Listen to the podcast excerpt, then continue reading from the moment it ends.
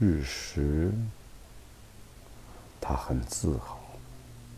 他和那只鬼已经缠斗了七日六夜了。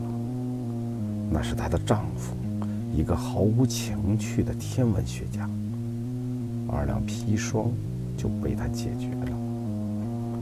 没有想到的是，他居然阴魂不散，要找自己算账。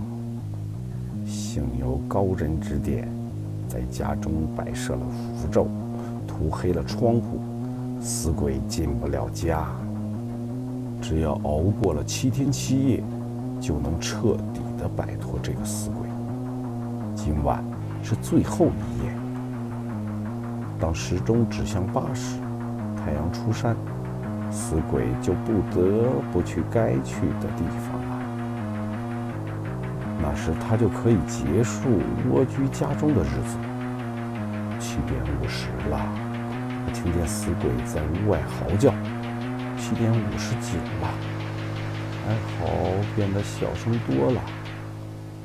八点了，他松了一口气儿，打开了涂着黑漆、紧闭七天的窗户。有本事来杀我呀！他向窗外喊着。呆住了，窗外还是一片漆黑，没有阳光。有只手轻轻抚摸着他的脖颈，冰凉。亲爱的，今天日食，夜晚还没结束呢。